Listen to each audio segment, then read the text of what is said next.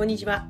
学校の先生方に向けてメンタルサポートのサービスを提供しているフリーランスティーチャーのじゅんじゅんです。え今日は私の LINE 公式にいただいたご質問をテーマに取り上げていきたいと思います。えテーマは子供のトラブル喧嘩どうやって関わったらいいの？これをテーマにしてお話を進めていきます。えー、私のね LINE 公式にいただいたご相談なんですけれども、えーとですね、その方は小学校3年生を、えー、今年ね担任されている方なんですね。でその方が教えてくださった今のクラスの現状なんですけれども、まあ、もう要約すると、えー、とにかくね毎日子ども同士のトラブルが絶えない、ね、喧嘩が絶えないそして話をね聞いていくともうねとにかく時間がかかっちゃうと。休み時間に聞いてたのにもう授業時間に食い込んでしまってでもそれでも話が食い違うことが多くってもう解決に向かっていかないんだっていう、まあ、こんな状態で先生自身困ってしまってる、まあ、そういうことがこう日々繰り返されているということだったんですね。でその方が、ま、私に対してこう教えてほしい質問したいってことは、えっとね、どうやったら両者納得できるような和解のさせ方ができるんですか？それを教えてほしいっていうことだったんですね。はい、ありがとうございました。もうきっとね皆さんの中には同じような悩みを持たれている方が多いと思うんですよね。うん、特にこのね2学期の10、11、12うん、やっぱこういうことがね多いこうなる時期なんですよね。うん、でえー、私もねこれ同じような悩みを持っていましたどの学年を持ってもやっぱり経験の浅い頃ってね喧嘩の解決に時間かかって授業時間も食い込ませていましたね。うん。もうね他の子に申し訳なかったですよね。もう待たせてしまったりこれやっといてねなんて言うんだけど待たせてしまうことが本当に申し訳なくて。でも解決できない自分はなんてね自分を責めたりすることもありました。うん。ただねこの方にお伝えしたいのはやっぱりね丁寧に子どもの話を聞き取ろうとしていること、うん、だから陥る悩みなんですよね。うん、だからまずね自分は丁寧に子どもの話を聞こうとしてるんだっていうことに自信を持っていただきたいんですよね。で悩んでるのは先生だけじゃないですよみんなも同じですよってことをお伝えしたいです。ということで今日は私の LINE 公式にいただいたご質問にお答えする形で子ども同士のトラブル喧嘩に教師はどうやって関わったらいいのかっていうこの方法についてお話をしていきたいと思います。はい、このチャンネルでは学校の先生方が日々仕事をしていく中で生まれる悩みその原因そしてその解決のヒントや自分でできるメンタルサポートの方法についてお話をしています。それでは行ってみましょう。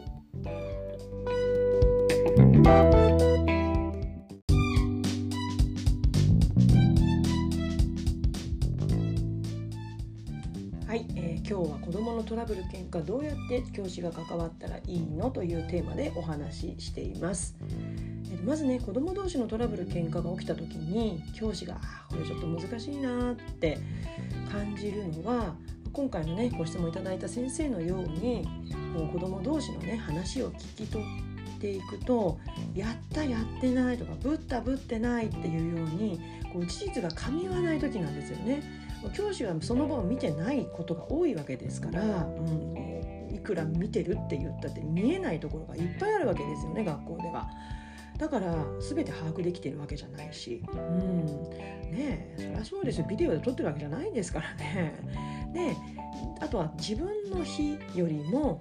こう相手の A ちゃんがまるしたから自分はこういうふうにしたんだっていうような相手のせいにするわけですね。自分の行動の責任を相手の行動のせいにする。あとはうん結構上の学年に上がっていくと明日の学年でもあるかな。とにかく幼稚園時代保育園時代にこうだったとか1年生の時にこうだったっていうことを今回の出来事とは全然関係ないのに持ち出してくる場合それは過去のことじゃないのって思うんだけどもそういうことを出してくる、まあ、こんな場面で本当に些細な出来事がなかなか解決に向かわない時間が過ぎてしまうっていうことは、まあ、過去の私にもよくあったんですよね。うん、じゃあ解決に向かわないからといって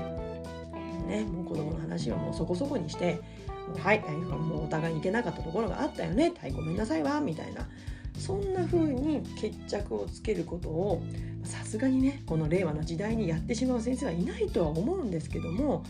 いかがでしょうね。うん、でまあ、これでね子ども同士が、まあ、例えば納得したとしても次の関門があるわけですよ。それがこの事実を保護者の方に伝える必要がある場合ですよね。子ども同士でねもう解決できればそれでもいいわけですけども例えば怪我をさせてしまったとか物を壊してしまったとかそういった場合ってま保護者の方にお伝えするわけですよね。うんだからこういった伝え方も私もねもうちょっと不安になってしまうので紙に書き出してでって整理しながらお話しすることもありましただからやっぱ経験浅いうちってこういうことに難しさを感じる方も多いんじゃないかなと思いますじゃあどうしたら両者の話が噛み合ってそして子ども同士が自分の非を認め合ってそして過去は水に流して今回のトラブルだけに話題を集中させることができるのかってことをちょっと自分なりに整理してみたんですね。そしたら全部で6つの手立てがあったんですよね。うん、だからこれ全部ねお話ししていくとうん、すんごいめちゃめちゃ長い長尺の動画やになったりあとはね長いポッドキャスト多分ね30分超えになってしまうと思うのでその中から2つこれだけはというものをピックアップしてお伝えしたいと思います。その他の4つについてじゃあこれどうでもいいのっていうと全然そんなことなくてとても重要なことではあるんですが、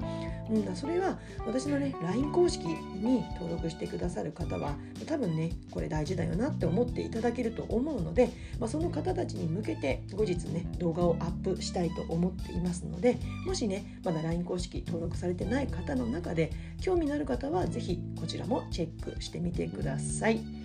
はい、リンクは概要欄に貼ってあります。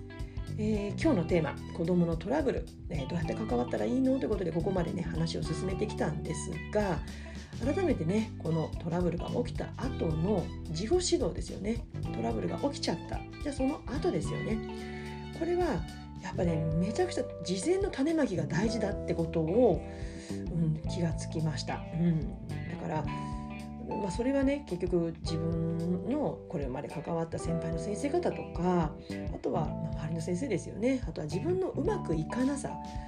をこう繰り返し起こる中で改善してきたわけですよね。だからあいつの間にかあこういうふうな段取りで進めていくとこうスムーズにいくかなって、まあ、もちろん100%じゃないんだけれども、うん、大事かなってことを、うん、6つの手立てがあったことに気づいたんですね、まあ、項目だけ全部お話ししていきます。まず1つ目物の見方考え方のスイッチを切り替える。これは自分教師自身ですね。そして2つ目保護者の方への周知。3つ目解決方法を子どもたちに選択してもらう。そして4つ目子どもの話は書いて動いて見えるか。そして5つ目自分がされて嫌だったこと相手にしたことで悪かったなと思うことを整理。そして6つ目おまけ。以上です。えここからは先ほどお話ししたように具体的なトラブルの対応の仕方についてポイントを6つのうち2つに絞ってお話を進めていきます。もうここまでにね10分近く喋っていいんじゃないかな。ごめんなさいね、えー、まず1つ目です、えー、まず物の見方考え方のスイッチを切り替えます。これ教師の捉え方ですね。これがどこにスイッチが入ってるかってことをチェックしてほしいんですよ。でリスナーの皆さんはトラブルって教師の指導力不足によって起こるもの、まあ、100%そうは思ってないにしても指導力がありさえすれば子どものトラブル喧嘩は起こりにくいって思ってる部分ありませんか？私ね思ってたんですよね、うん、でもこの考え方捉え方って子どものトラブルが起きた時にやっぱね教師の気持ちをネガティブな方向に引っ張ってしまうと思うんですね。ああまたかとかまたあの子たちトラブルを起こしたよっていうふうに、まあ、ネガティブな捉え方にスイッチが入ってしまう、まあ、そうするとこの状態で事情を聞いていくとなんかねちょっと感情的になりながら子どもの話を聞くことになるんですよね。でも感情的になってこうちょっとイライラしながら対処したところでもう捉え間違いがあったりとか教師の思い込みが出てしまって後々大きな落とし穴に広がってしまうってこともあるんですよね。だから子供にとってトラブル喧嘩は当然起こるものなんだこちらにスイッチを切り替えた方が私はいいと思うんですねもし可能ならばトラブルは子どもたちの人間関係やコミュニケーション力を成長させるかけがえのないチャンスなんだってことに腹落ちできたら少しずつその子どもたちのねトラブルを通した成長過程を冷静に見ることができるようになるんじゃないかな、まあ、そこまでスイッチが切り替わると、まあ、そういったトラブルが起きるたびにおこれがきっかけになってどんな子どもたちの変化が起きるんだろうなってまあ、なかなかその境地に至ることは難しいんですけれどもでも実際長い目で見たらね子供のトラブル喧嘩なんてそんなものなんですよね。うん、で私にも覚えがあります。もうね最初は嘘をついて自分の非を認められなかった子がそういうことを経験することによってだんだん正直に話せるようになっていったりまた高学年に向かうとなんかトラブルが起きた時に自分たちでね教室にあるホワイトボードをこう片手にしてこれ最初何があったっけとか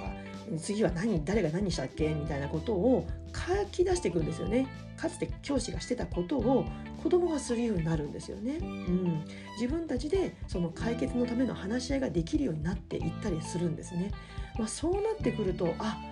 今まで自分がやってきたことって間違った方向には進んでなかったんだなっていう手応えを感じられるようになるんですよね。うん、だからこういったことって子どもたちにとって問題解決能力を高めたり人とつながるためのトレーニングなんだってことに気づくんですね。まあ、そう思えるようになってからは子どもたちのトラブルや喧嘩に対してちょっと冷静に客観的に対応することができるようになりました。いかがでしょう？リスナーの皆さんのスイッチは今どこに入っているでしょうか？はい。えー、それでえーと、トラブル喧嘩対応6つの中のまず1つお話ししたんですけどもで2つ目3つ目はちょっとワープして4つ目ですね子どもの話は書いて動いて見えるかここにお話を移していきたいと思います。まあ、教師自身のトラブルの対するものの見方スイッチも変わったと。で、えー、ぜひね伝えたい2つ目のことがこれなんですね。で今回質問してくださった方の悩みの中に両者の話が噛み合わないと子ども同士が自分の非を認められないっていうのがあったと思うんですね。これを解決に向かうための手立てです。まあ、これね大人の話し合いでも会議でも、うん、なんか心当たりある方いると思うんですけど互いに意見を言っているだけだと話がね空中戦になってしまうことってありませんか？あれ？さっきこれ A 先生言ってたけどあの指摘ってめちゃくちゃ大事だったけどどこ行っちゃったのかなとかっていうことがねあったりするんですよね。それを防ぐためには、まあ、黒板にねこう書いたりとかするじゃないですか。それと同じで子どものトラブル喧嘩も出てきた事実らしきものは全部まな板の上同じまな板の上に乗せる必要があるんですよね。うん、そのまな板の役目を果たしてくれるのが紙に書くっていうことや実際動くっていうことなんですよね。これを事実を教師も子どもも見える化させていくってことなんですよね。まあ、書くでは何を書くかっていうと子どもたちから聞き取った内容です。少し聞き取ったら相手の子に A ちゃんこうやって言ってるけどもここまでのお話どうっていうふうに確認しながら進めてうん合ってるここ違うって言うとえ違うってよってこう相手の子に振るんですねだから教師がジャッジすることは極力避けます、まあ、当然ですよね。見てないわけですから子どもたちにこう向き合わせる。で子どもたちにはこれ後で家の人に伝えるのに正確にお伝えするためにねやっぱ紙に書き起こし残しておかないと先生が忘れちゃうからで前置きしてこういうことをスタートさせるんですね。うん、で話が食い違う場面が出てきますから。ただここはもしかすると動くっていうことがね必要になってくるんですよね。まあ、どんな場面かっていうとぶったとかぶってないっていうこの食い違いですね。まあ、ぶたれた側というのは相手の体の一部がね、こう自分の体に触れているからこう当たった感覚ってあるじゃないですかだからそれをぶったと表現する子もいるわけですよね。まあ、もちろんね目の前に相手の子がいてこう手を振りかざしたりとかあとは足をこう振りこう後ろにこう下げたりしてバーンとぶつかればそれはぶたれた蹴った蹴られたっていう風になるんですけどもそうじゃなくてブッダという子の中には実は偶然ぶつかっただけだったりとか実は相手のこの持ってたカバンが触れただけだったりとかっていうまあそれのどれかだったりするわけですよね。それを片側だけ片方の子だけの捉えだけでもしその自分のお家の方にお話ししてそれが耳に入った時に本当さまざまな誤解が生まれてしまうわけなんですよね。だからそれを極力避けるためにも子どもたち同士のその関わり方を学ぶステップとしても自分の捉え方が必ずしも正確とは限らないんだあ実はそうだったの？っていうことを丁寧に扱っていくと子ども同士の信頼関係を築く上で大切なすごくポイントになっていくんですよね。このぶったぶってないを明らかにするためにはやはり言葉だけでは難しくて実際誰がどこに立っていて体のどの部分に何が当たったのかっていうのをはっきりさせないとこうあやふやになってしまうんですよね。うんまあなんかねなんかおおまわりさんの現場検証みたいでなんか嫌なところもあるんですけどもでもやっぱり子供だ子供同士の関わりだと言葉だけじゃ難しいんですよね。実際どうだったってことを確認するためにはこの動くということがすごく大事なんですよね。ただ学年がね小さかったりするとこうはっきりしないことも当然あるんですよね、まあ、そんな時にはねもう本当にこう忘れちゃったりすることもあるのでいつまでも話をしてもラジ開かないからうん、まあ、大人がね私が言葉をかけるようにしています。例えばもしかしたらぶたれたかぶたれたなって思ったけどただもしかしたらぶつかっただけなのかもしれないよねとか。うん。わざとぶってないって言ってるこのことをね信じてあげられるかな信じてもらえるかなとかあとはあなたはぶってないって言ってるけど相手の子はぶたれたって誤解しちゃったかもしれないねとかああ痛かったねとかぶったつもりないのにぶたれたって言われてこう辛かったよねっていう、まあ、両者の気持ちを担任だけは受け止めるように心がけています。まあ、ここまで来るとトラブル喧嘩のおおよその互いに納得できる一連の流れがだんだんこう見える化してくるわけですよね。そしてこの後自分がされて嫌だったこと相手にしたことで悪かったなと思うことを整理するというこの5つ目のポイントとそして6つ目おまけ。まあ、これは子どもたちが自宅に帰った時のことをイメージして保護者の方に必要以上に不安を持たせないようにするためのこの2つのステップを踏んでこれでトラブル喧嘩の対応は終わると私は思っています。まあ、もしかしたらねここまでやらなくてもいいんじゃないのって思われる方も当然いらっしゃると思うんですけれどもただ子どもたちも保護者の方も本当皆さん捉え方はと様々なんですよね。子供の喧嘩に大人は口出すもんじゃないよっていうことが心情の方もいれば子供の不安や不満が子供が抱えているならばそれを一刻も早く取り除いてあげたいんだっていう、まあ、そんな心情の方もいるわけですよね。だからどちらが良い悪いではなくてそれが私たち教師の目の前の事実ならもうそこに対応せざるを得ないというのが今の子どもたちを取り巻く実態だと私は多くのこれまでの失敗を経て感じているんですね。なのでもしもねトラブル対応に悩んでいる方の参考になるところがあったら嬉しいです。まあね大事なのは子どもたちがねそのトラブル喧嘩の後もそのトラブルがあった相手ともね居心地よく生活する、うん、楽しく生活してで自分たちが少しずつ成長していくってことがやっぱり大事なのでできることはしていきたいなと思っています。はい、えー、いかがでしたでしょうか？今日はかなり長くなりましたね。うん2つに絞ってもこの状態なのでやっぱり全部話したら30分超えだったと思います。はい、えー、今日は子どものトラブル喧嘩どうやって関わったらいいの？というテーマでお話をしました、えー、このチャンネルでは学校の先生方が日々仕事をしていく中で生まれる悩みその原因そしてその解決のヒントや自分でできるメンタルサポートについてお話をしています。また私の LINE 公式では YouTube や Podcast よりももう少し踏み込んだ自分のものの見方考え方のスイッチを切り替える方法についての情報具体的なトレーニング方法そしておすすめの本などの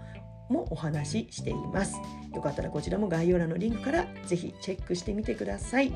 それでは長くなってごめんなさい。次回の YouTube ポッドキャストまで。Let's have fun! バイバイ